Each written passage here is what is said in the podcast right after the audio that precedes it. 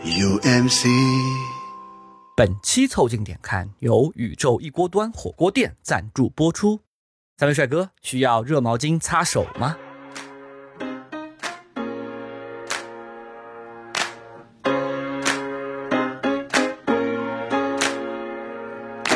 You, you and me go together so perfectly. 凑近来看，屁事没干，这是宇宙模特公司的三个小兄弟为你带来的一个下午摸鱼、寻找观点的都市生活观察播客。我是李挺，一个吃火锅怕烫的胖子。我是包张浩，一个害怕熟了就老了的年轻人。我是张克，猪肚鸡与番茄锅的忠实爱好者。你们可以在各大播客平台、微信公众号关注、订阅“凑近点看”，这样你就不会错过我们的任何更新。如果听到什么地方让你脑洞大开、深以为然，也请别忘了为我们转发、评论，并且标记为喜欢的单集。如果周更的漫长等待会让你很想念我们，也可以加入到我们的听友群里来，添加小助理的微信号“拼音宇宙模特”就可以加入到我们中来喽！快来玩吧！ Only thing I still get high on is you, you and me. 上回我们说到啊， 绿蚁新醅酒，红泥小火炉。晚来天欲雪，能饮一杯无。 上集我们讲到火锅。是我们都市避难所当中的一个重要场所，对吧？在上集啊，我们说到了火锅对于比如说我们留学生的特别情愫啊，对吧？我们说了火锅是为什么是都市人的避难所之一啊，是因为它总能给你一个标准的答案啊，它会有这个品类的控制啊。具体的内容呢，如果没有听的阿米狗们呢，可以去听我们这个火锅系列的上集啊。上集的结尾呢，我们讲到了火锅其实是一个有极强社交属性的这样的一个品类。对，对的，那为具体他们为什么是很有社交属性呢？那我们就是从这集啊，接着开始帮大家给大家分析啊。所以你看，为什么白居易啊，叫大家一起喝酒啊，就中间搞个炉子？啊，你说的其实是很有道理，就是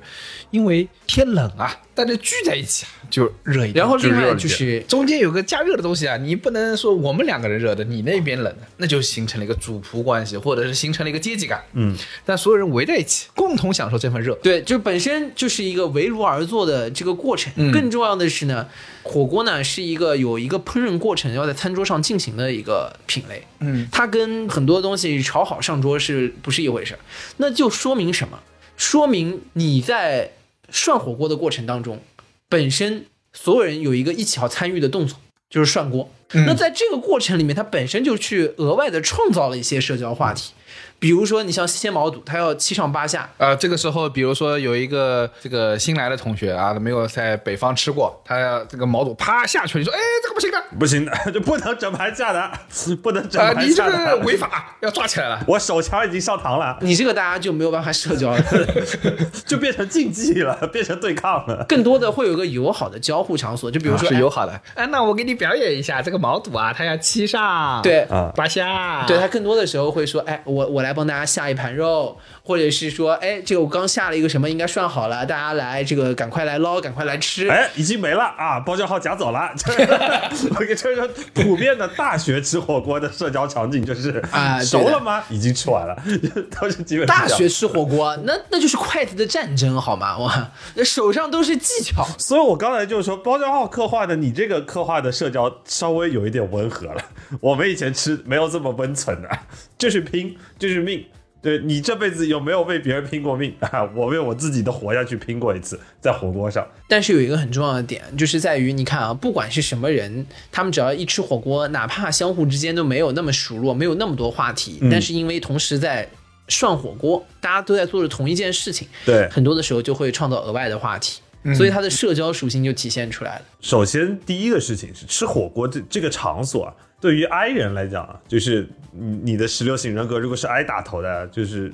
不太想参加饭哦就局。挨人呃了。对于 I 人来讲，还有艺 人啊，哦那我我是艺人，我那个包家浩也是艺人，你什么人？我是个 I 人，所以我局基本上就是其他局我不是特别敢去的，但是火锅局我是比较敢去的。哎，这是刚才小包说的这一点，就是你总能在那里找到你的一席之地。呃，就是总归有话讲，你不用怕没话说。就算没话说，你也没有话事说儿你就做，闷头对吃你嘛闷头吃嘛，闷头吃，闷头涮嘛，涮完了提醒大家吃饭嘛，这个总是可以的吧？对对对，就没话说，就我再来给大家下一盘，啊不对就的就结束了吗？呃，然后人家说，哎，实在不行，对吧？菜都满了怎么办？哎，我去叫点水。啊，所以之前说到说火锅是有避难所，就都市心灵港湾的这个意义，其实有两层。第一层就是你在这个场上，你有好多事儿要做，你有好多话可以讲。第二层就是它是一个对于组局人来讲最简单的选择。嗯，又回到可能我们在上期有说过的，就包浆浩是一个不能吃辣的人。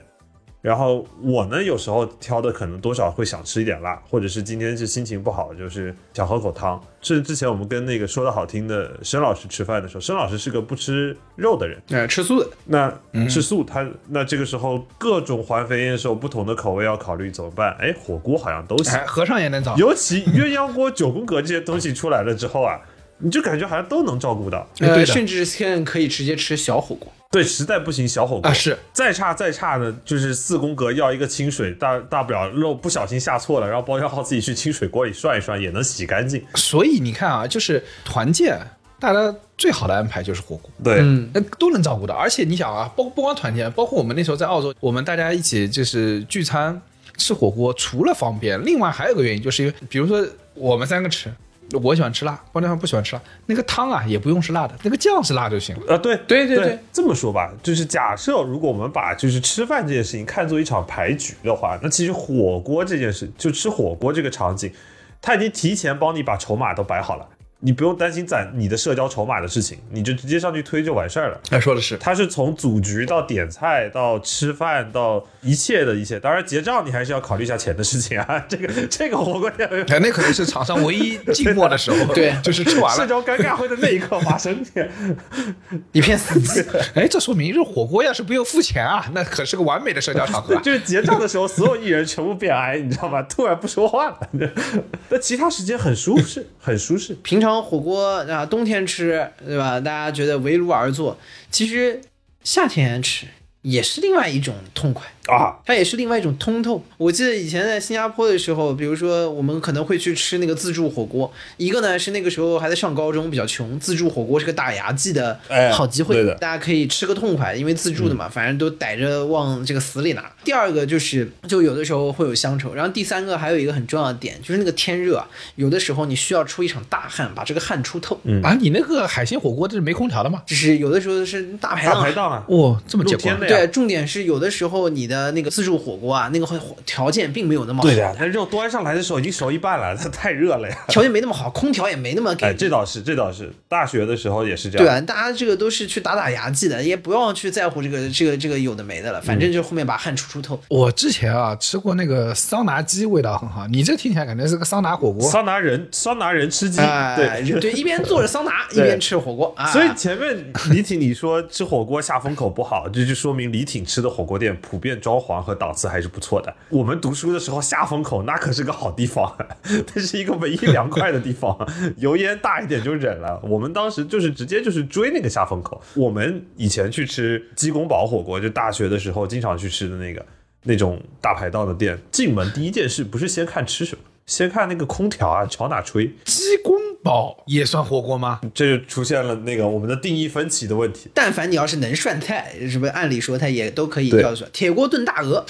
是吗？我对于火锅的观感是，我是一个广义火锅论者，就是像包浆浩 说的，有这广义火锅论的定义下面，就是只要这个锅的制成里头有把生菜放进去煮熟的环节，我认为它就一定程度上存在火锅的色彩。我的认知是我可能是个狭义火锅论者 是吧？狭义火锅论者， 就是在狭义火锅论中，最少你得自己涮吧。它它它也算啊，鸡公煲它也是，你吃完了以后加水，然后也是涮肉，也可以吃肉那片。我再狭义一点，就他不能自己带吃的。就它里头不能有 吃的，那就不对了。那比如说猪肚鸡，那肯定也是火锅；其实我觉得猪肚鸡不能叫火锅，椰子鸡也是火锅。 我觉得本来就是两道菜，汤多一点，那就算了。李挺的的侠义火锅论里头，这狭义火锅论和广义火锅论，侠对义火吧？锅论里头只有潮汕牛肉锅是原教旨，其他都是异端没没没，哎，那个北方的那个涮羊肉锅可以。啊。对的，因为我跟你说，你别说那个北方的涮羊肉锅，其实是非常标准的中式火锅。为什么呢？那个锅据说啊，这个当然也是非常传说性质。据说呃，成吉思汗还是忽必烈啊，在哪次打仗的时候忘了那个弄了一盆呢？哎，发现哎，我操，这个东西可以吃呢，我就成了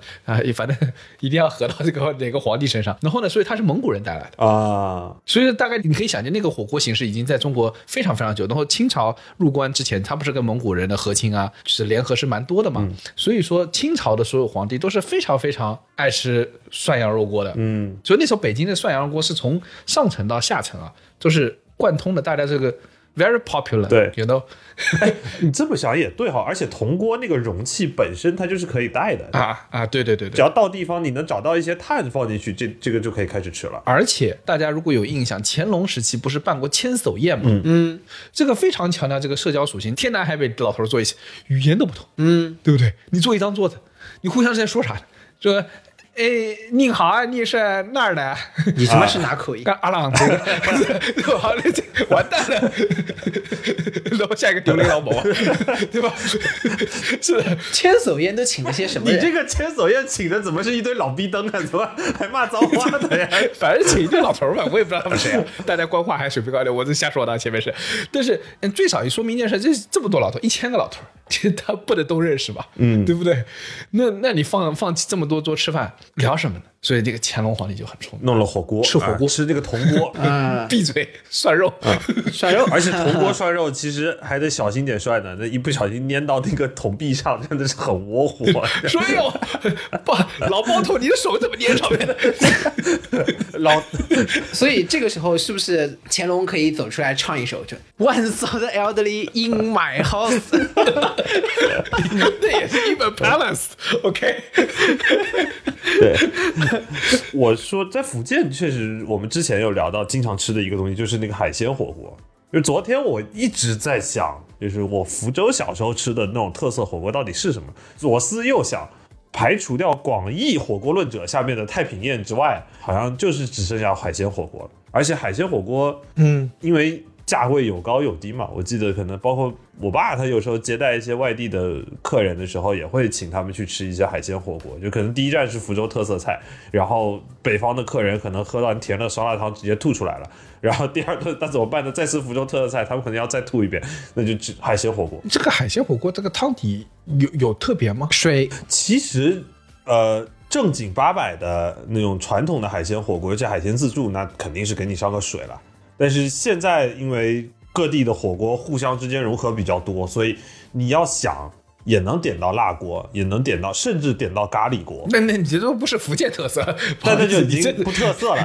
你这是什么孟加拉特色？可能是对，那有点变态了。乐砂锅对吧？哦，哎，对，拉萨可能有可能会有拉萨啊锅但是对的 original 的就是比较整的还是海鲜火锅，尤其是福建嘛，你福建就是水酱油碟，我跟你说，就小就米这个辣差，不你多涮了海鲜哎，对，会不会放那啊个、那个油碟里那个碟子里面会不会有那个鱼油啊这些？呃，我觉得那个是不是福建特色鱼露吧你鱼是露想的鱼露不会拿来蘸的，太臭了。就是它可能会有的人喜鱼欢露劲儿有点点大， 是 吃捞化点一点就行了， 因为捞化本来就是肠子是吧？用鱼露折一折还行。海鲜这么好东西，而且嗯你知道福建人传统吃海鲜，老一辈其实连蘸都不蘸的，就吃那个海鲜的本味嘛。鲜甜。呃，但是我后来想想也是，你说海鲜火锅这东西也是有点妙哈。你说像别的，你去吃一个餐馆，还是有一些可以吹嘘的点的。这一家的菜色工艺比较有意思啊，他们的炒法有意思，火候掌握有意思。海鲜火锅你能吹嘘东西真的很有限，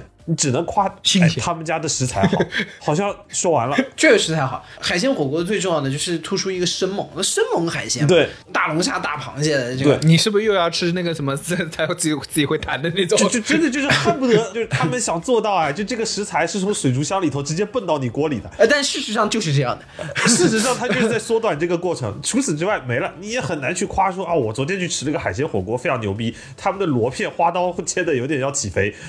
也没人这么夸的，基本都是夸它的那个原味。 但但你刚才说的让我脑中产生表情包的一个形象，就是一只兔子跳到那个垃圾桶里面自我分类啊，对 对，有点变态了。 然后这是一只章鱼跳到了你的锅里面说自我分类，我是食材。是我小时候吃海鲜火锅的时候，我有一个印象，就是海鲜自助火锅。当然，我们刚才聊的是比较高端的那种，其实小时候也有比较平价的，可能十几二十块钱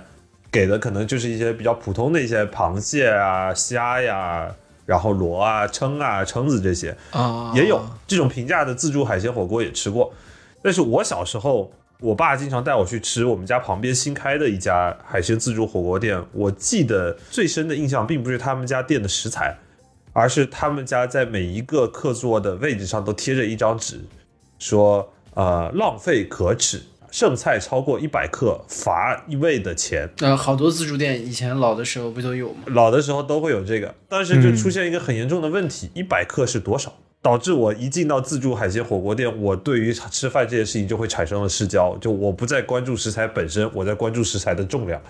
你这个很小的时候就培养一个很好的意识，因为我是直到很后面之后，当我去类似超市，就是可能让他帮我，比如说想捞点虾啊或者是肉啊，但是你知道我让我去买这个东西，这是多么罕见的情况，对吧你？家里人也是挺放得开的， 可能在我的整个生命当中都没有几次嗯，他就可能会问你说说小伙子你要几斤？我呃，这对断线。你跟他说炒一 盆嘛，三个人吃炒一盆，然后嗯每次这个场景出现，我就是知道就是哦，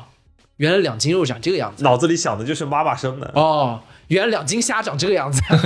但是你吃火锅的时候就不会有那种比较明显的那种度量概念啊！哇，真的是那会儿吃这个火锅，我曾经有一次，中间有一次去吃的时候， 我后面真的剩了，然后我拿了个蟹腿去找老板说这个过一百克没有？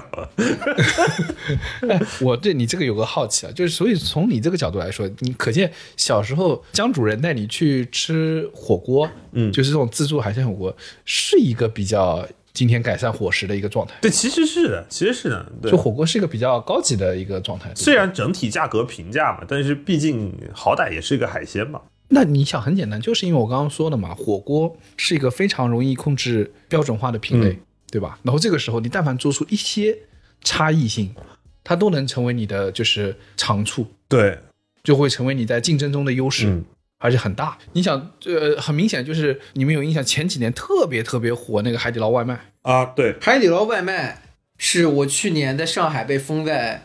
家里面出不去的时候的一个哦，你真体验过啊？生命之光。不是那个时候它没有那么高级啦，就是跟你说，哎呦，还有什么各种锅子啊什么给算。但那个时候它是比较早，在上海大家都封在家里面的时候，它恢复能给你送的一个东西，对，是很厉害的。而且即使在疫情期间，海底捞的外卖的那种品质它能给你把涮的食材新鲜的给你送过来，对能把这个汤底给你送过来。你家里只要有个锅子，你就可以在家里面煮着吃起来。甚至你家里可以没有锅子，他锅也送。呃，不要有锅子，疫情期间不送锅，没那么多锅。哦，对对对，疫情期间不送是吧？啊，对平时是可以送的，他可以把徐峥送到你家来甩面吗？他就差真的， 他就差送个人了。第一，你平常的海底捞里面也都不是有徐峥甩面的， 好 吧？嗯，这这是徐峥甩面对我印象特别深。对的，然然后就是这个，我不得不说啊，那个时候你想在整个情况都比较困难的情况下，嗯，呃，给你来了一个海底捞可以去涮一涮，这个是一个感觉非常厉害的事情。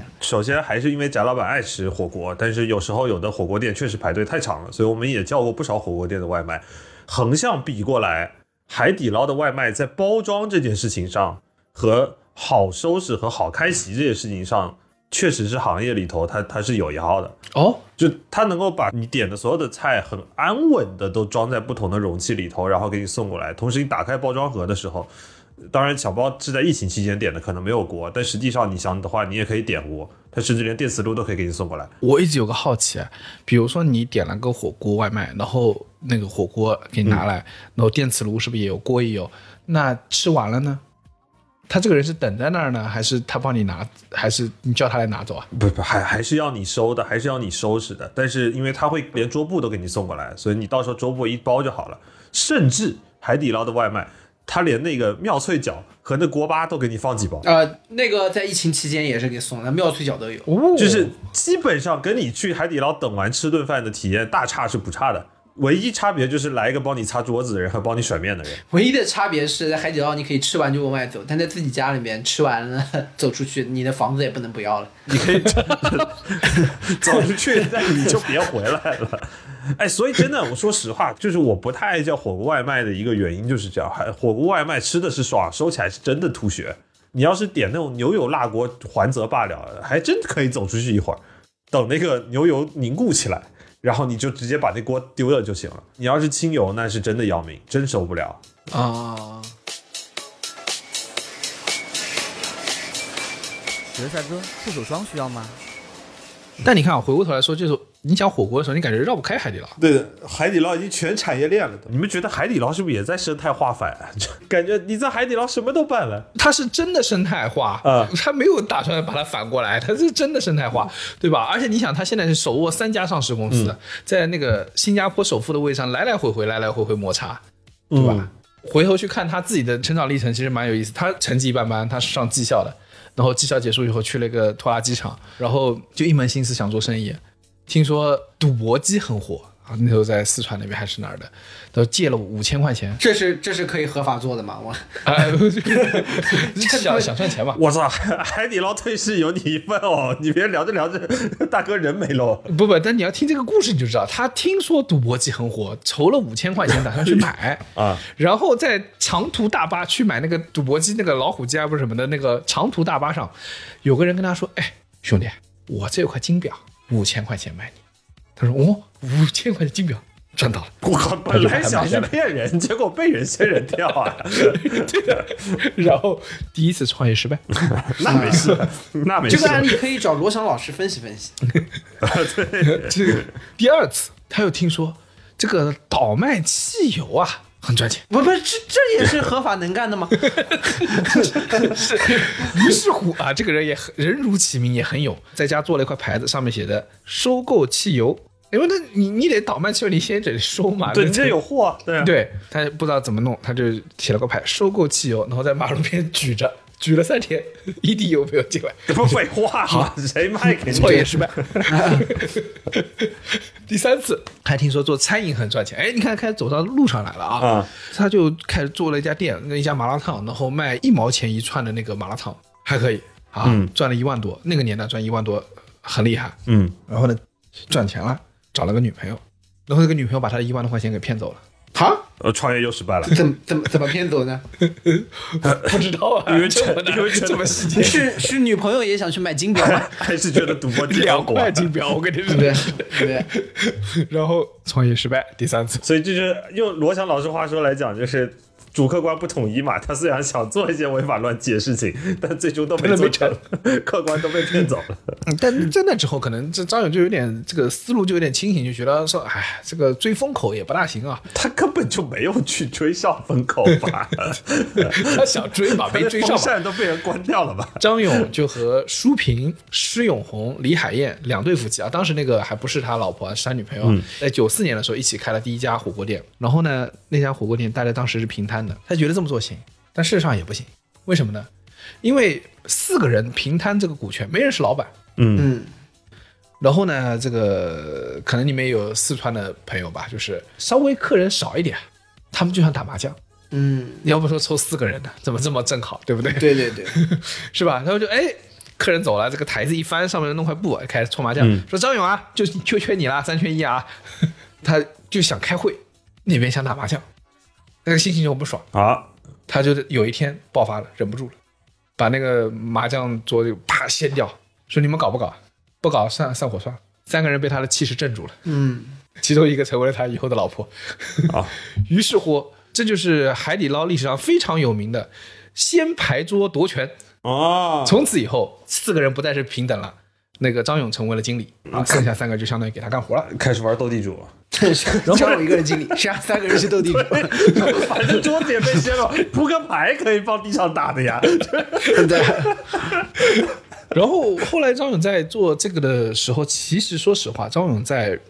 对很多人到现在为止还在诟病说海底捞的什么味道怎么怎么一般呐、什么之类。其实这并不是没有道理的，是合理的，因为的确海底捞的从一开始的基因就是从张勇那边的基因来说，他们就没有在专注说我要把的味道上做到和别人家有多大的差异，从来没有。嗯，他一开始就是非常希望给所有来的人一个很好的用餐体验，所以他当时很早的时候就有例子，比如说有人从啊那个有个干部从乡里来啊吃火锅，吃火锅的时候他说哎呀乡里来了，那个地上啊这个很泥泞，皮鞋上已经脏了，他说你吃着，我给你擦。 有开始了，也有另外一个客人来吃完说：“哎，你们这个辣酱啊，蛮好吃的。”他第二天就给他送去，把辣酱做一盒给他送过去。嗯，他发现通过这个啊，可以给人来了吃火锅之后额外的记忆点，嗯和体验。别人下次来，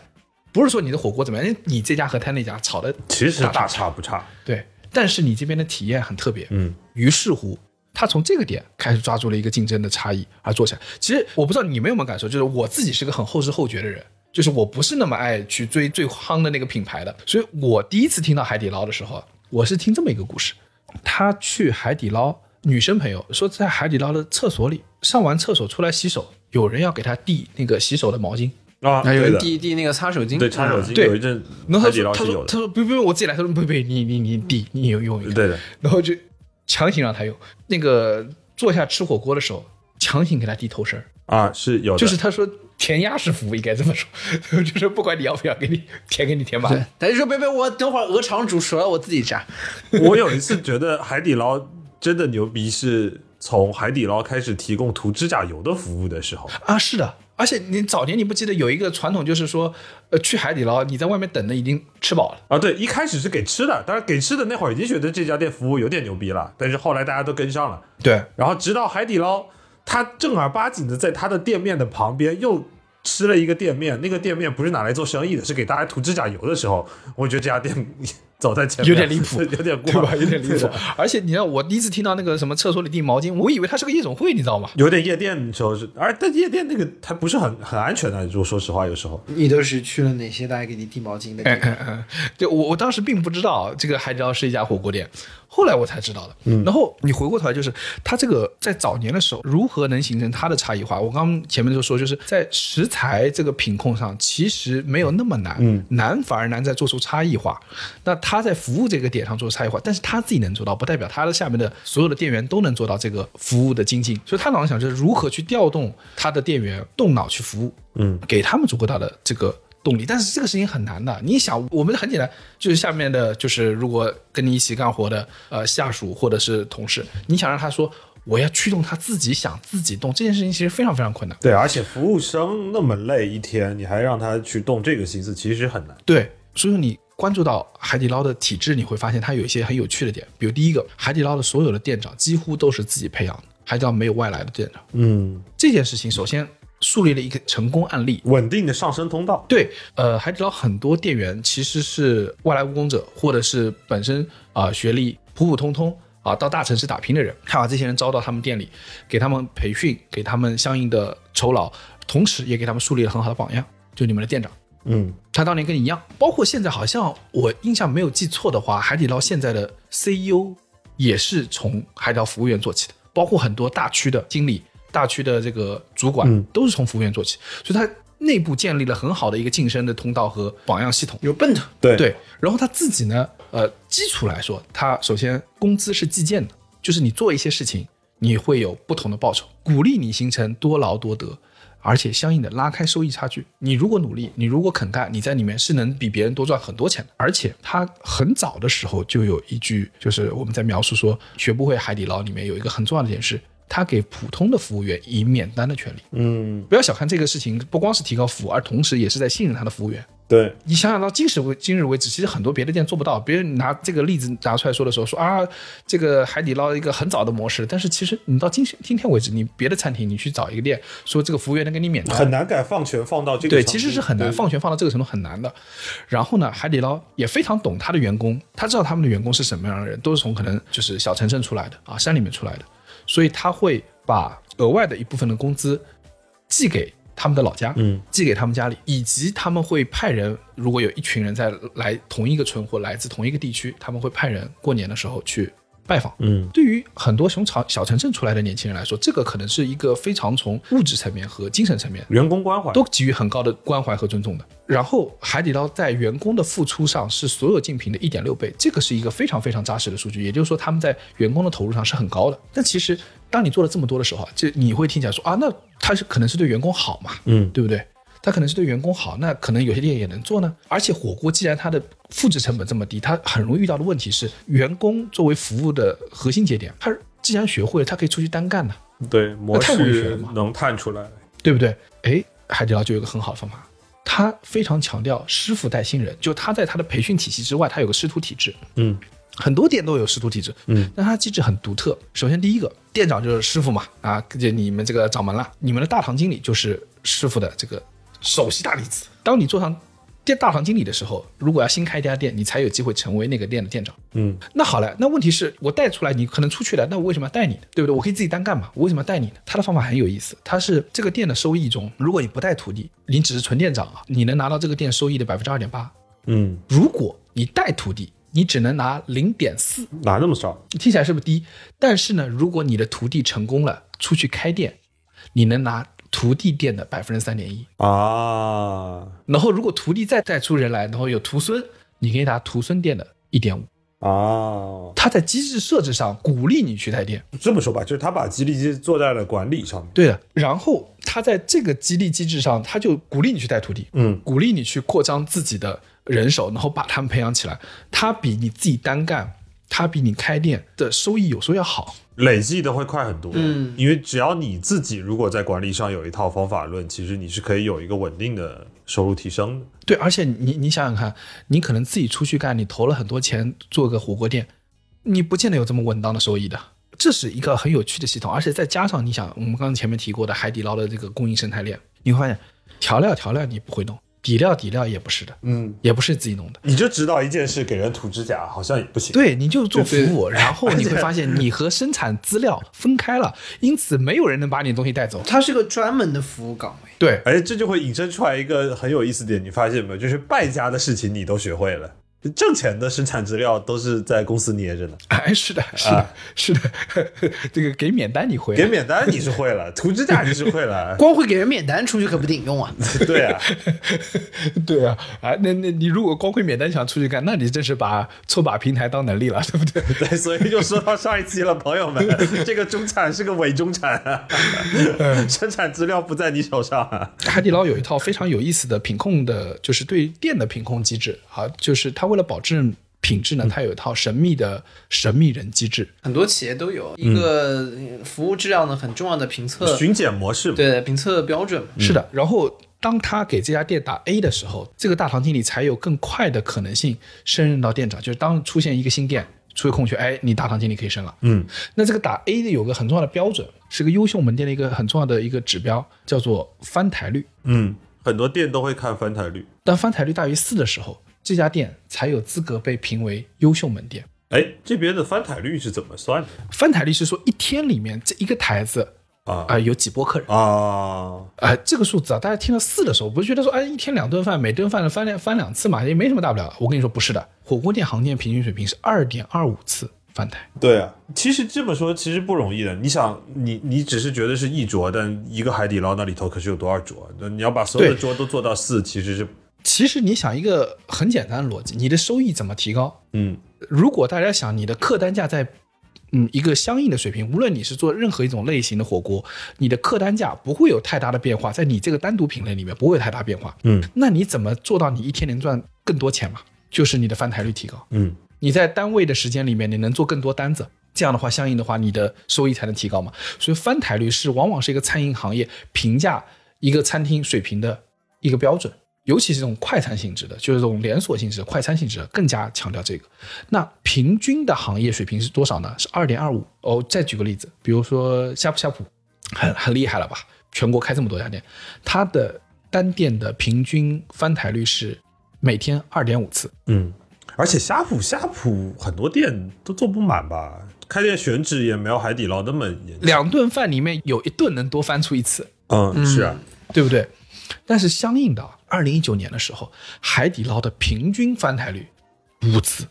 嗯哪怕到今天为止，海底捞的平均翻台率也到三，所以说也就意味着海底捞能够很好的做到这个翻台这件事情，是通过它整体的体系在推动这个事情的发展。嗯，而大家要知道，在服务员是他们促进翻台率的核心节点。嗯，他怎么做到这件事？如果大家仔细注意啊，你会发现，他服务员很喜欢在服务你的同时，他会做几件事情。比如第一个，呃，海底捞的撤你的空盘的速度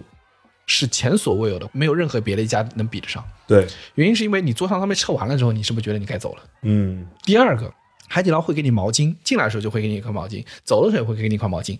一方面你会觉得啊，宾至如归，他给你个毛巾让你擦擦，多开心啊，对不对？还是热的呢，对不对？啊，另一方面是差不多了啊，差不多得了啊差不多该 走了啊。哎，而且你想想看，给你一块毛巾，你就不用去厕所，因为吃完火锅这手上都是油啊，对这嘴巴也是油，啊。你也不用去了。对，对对，你说这个很重要，而且你想，你刚把你吃完火锅把脸都擦干净了，这烟熏火燎的，对，再再聊一轮也不合适了。呃，对你你说的对啊，里面都夜市火燎的，然后你都擦干净了，还在里面待着，对就是有点。所以这是为哦，你这么一说，难怪就一直会有个， 都他妈陷阱！我一直操会有个会有个大姐拿那个拿还那开个开毛心巾心，哎，要毛巾吗擦？一下吧。对，并不是服务你，探你呢，探你呢，吃完了没有？嗯对，是点你啊呢。而且你在那聊会儿天，你们大家应该都会注意到，这个这个会有这个服务员过来说，今天用餐还愉快吗？嗯你说有点逼数吧，该他们走了。 对，这个时候你跟他说我要加菜，这个要所以，当你发现就是在海底捞在这个核心与客户接触的这个服务节点上，做到了无论从效率还是从服务质量都无可比拟的这个优势之后，润物细无声的好。它就形成了它品牌的很强大的优势。它形成了它的功能，但是它又没有给你感觉这个，没有压迫感对，又没有压迫感。实在不行，看你老不走，去去给你唱生日歌，跟所啊有的，烦恼那也有压迫 感，压迫感，有压迫感，压迫感，这个具有压迫感，而且他们唱歌是全来，只是会呼朋引伴的来，我在 B 站上看到有个 UP 主给她闺蜜点了个分手快乐，也能唱是吧？有啊然后我没想到海底捞是过来就是拿了个大音响，然后放《分手快乐》，然后一边放《分手快乐》，他这个手机又没电了，说而且可能是个安卓手机啊什么的， 他说电源还剩百分之五，分手快乐电源还剩百分之五， 啊真的 好惨。然后他把那个那个霓虹灯那个牌子，然后把上面那个就生日快乐上面字贴了张纸，分手快乐。只是人没了，店也没了。哎，你不得不说，你看，就海底捞，无论从他给你涂指甲油，到外面给你吃东西，厕所里给你递递毛巾，包括他给你就海底捞外卖等等的，嗯，他能在这些点上不光做到服务是好，而且超出好，对就让你形成了一个，你提到这件事，你想到就是海底捞，对，你会觉得，就首先是你在海底捞的时候，你会觉得也不至于吧，然后你出去的时候，你想到也是海底捞，其实这是一个震撼教育，对于用户心智的震撼教育。不知道你记不记得，我们那年在那个南京的时候，在西贝，嗯， 我我们跟那个店员说，哎，过生日。 然后那个店员过来，猛的一通吵，其实现在想想还蛮他妈可怕的。你本来只是想免单的是吧？ 看看有没有生日折 扣。不是，我们就是想搞他一下。哦就是想搞一下，搞一下。 哎，这这又回到刚才那句话，就是败家玩意儿都学会了，挣钱的没学会， 真的。是的，哎，这个你你就是你，如果出去你只会给别人唱那个生日快乐歌，你这个店是做不起来而的。且我说实话，你要是嗨，那人家出去单干是真是只学这个嘛？真是，人家是学自己的服务体系，人家学会的是通过车盘子给毛巾把人点走，你知道吗？这才是核心竞 争力。不过我是二零二一年我回来的时候才知道这首那个，你想海上的歌都能唱出名气，就是和所有的烦恼说拜拜，对吧？对他不唱那个原原我以前版都不知道这首歌啊我不知道的。 到当我第一次在海底捞里面听到这个，一群人围着我唱，你知道，对我幼小的心灵产生了很大的冲击。还有个问题是，明明过生日可以唱生日歌，他为什么要唱一个新的歌？哎，增加记忆点啊，那那多没意思啊，对吧？他就要是有一首海而底且捞自很己的上口主啊题曲，说嗨嗨，最早的原因是版权问题这，个啊这么可以吧？这有什么商业用途因吗？为真是的嗯你，就是商业用途，你是在商店里头唱，所以但是他们就是趟出了一个新的路，就是那我们唱一首新的歌，并且把它唱火。啊，对，因为也也很好嘛，我是觉得它形成了自己独特的一个新的内容记忆啊。这个其实更有记忆点，因为这个歌就跟你这个海底捞这个场景牢牢的绑定在了一起。外边过生日是吧不唱的啊，当然现在可能慢慢也变成外面也开始唱了。啊，现在开始学起来了，现在大家都开始学它，但是但问题是这件事情，第一个做的这么这么绝的，是做的这么绝，对不对？ 就是海底捞做的，对吧？他不管你，他不管你尴尬，他不是给你只碗，只给你一碗面，他要弄弄到你失口。压迫归压迫啊，这个或者是社恐归社恐啊，但是你不得不说，海底捞是一个为数不多，你可以在这里合理合法坐着吃饭，然后看人给你欢天喜地的唱歌跳舞的，然后呢，最后结束可能还送你一份果盘的场所。对你要想啊，坐在那儿吃饭，看有人跳舞，还有人给你送水果，这是什么场景？这就是标准的董卓场景，这是董卓的生哎活这是我们所谓的这个节目里面经常说要如何做一个董卓。董卓在那个叫什么老三国里面是做什么？老董卓就是坐那儿看人跳舞吃饭，然后旁边还有几个美女在给他喂葡萄，对吧？啊，最少有人给你个果盘。啊，对吧？你这就是标准的董卓场景，人生一场啊。真的能让你去做董卓的场合是不多的， 海底捞是一个对吧？你在哪儿？你这个下班回了家，自己都在车库里面坐着呢，对嗯对对对，你你下班回了家，到了房间里面，你打开剧啊，打开播客，whatever，你身边没有人，嗯，对吧？对的。你在车库里面，你一个人在那冥思苦想，没有人会陪你说说话。只有在这儿，不仅有人陪你说话，还给你唱 歌，还给你唱歌，对吧还让你跟你说跟所有的烦恼说拜拜，对吧？嗯和所有的快乐 say 谁 hi hi 还你挺爱唱的，我发现。 对，这么高心思啊？是呀，就是你想都市打工人还能图个啥？这你也图不了更好的事情了。就是你说离乡背井，你你跟家里人说啊，大城市你去了能赚多少钱？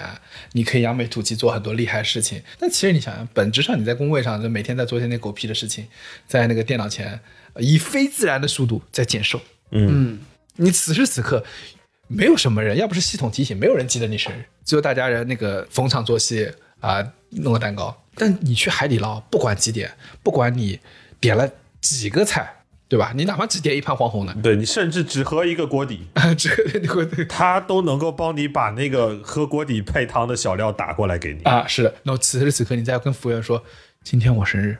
马上马上瞬间立马安排大大部队集呃结，立马安排啊、就会有人举着霓虹灯牌，懂你意思。头上那个顶着会发光的耳朵，手里拿着荧光棒，给你唱，跟所有的烦恼说拜拜，跟所有的快乐 say hi hi，对吧？嗯你我跟你说，如果你觉得尴尬，这是你的损失；嗯嗯，如果你不觉得尴尬，嗯，你享受那个氛围，你会发现他们也很开心。对，你甚至可以跟他们一起开心。对你跟他们一起唱，对，我之前看了好多视频，就是在 B 站有很多 UP 主，他可能会请一些国外的友人去吃海底捞，哎，我 是啊，对他们来说是 party 啊哎，。哎，那你试一下那个过生日啊什么？本来是想整蛊一下，结果没发现，然后海外有人唱的比他们还开心，甚至跳进去一起唱啊，。对啊，还有社交恐怖分子看到别人那桌唱了，他会跳过去跟着一起跳过去 跟着跟着跟着一起唱。对对，你但你发现一件，不管你他是什么，你会发现他们在唱的人是真的开心啊。就你说会觉得很困惑，他们上班可能别的事情也很痛苦，但这件事情似乎能给他们带来一丝丝热情。嗯，那他们热情多多少少，如果你能接受，你也能感受到那种热情，嗯，是不是？你会不会有那几分钟觉得他们可能也是真心的？你随着这个节奏摇摇头啊，看着陌生人围着你，跟你说所有的烦恼 say 拜拜，所有的快乐 say 嗨嗨。这时候你不觉得你的心已经被疗愈了，甚至还有吃的，那是送的，这不值得开心吗？对，了不起。还有什么比这个更好的都市避难所吗？哎，来了，请问您这边是刷卡还是扫码？哎，好的，我扫您，带好随身物品，欢迎下次光临。以上就是本期《凑近点看》的全部内容，也是我们都市避难所的第二期，感谢收听。如果你还想听这个系列，让我们讲更多关于聚集点的都市传说，听听商业故事，你可以在评论区或者听友群艾特我们，给我们建议下一个你想听到的都市聚集点。更多需要你凑近点看的内容，你可以在微信搜索“凑近点看”，关注我们的公众号，在微博搜索“宇宙模特公司 MC”，宇宙模特公司 MC，你可能在未来看到更多神秘的内容。除了小宇宙，你在苹果播客、网易云音乐、喜马拉雅、Spotify、B 站、小红书、微信视频号、抖音搜索“凑近点看”也都可以找到我们。欢迎你给我们留言投稿，当然我们也不一定采用。以上，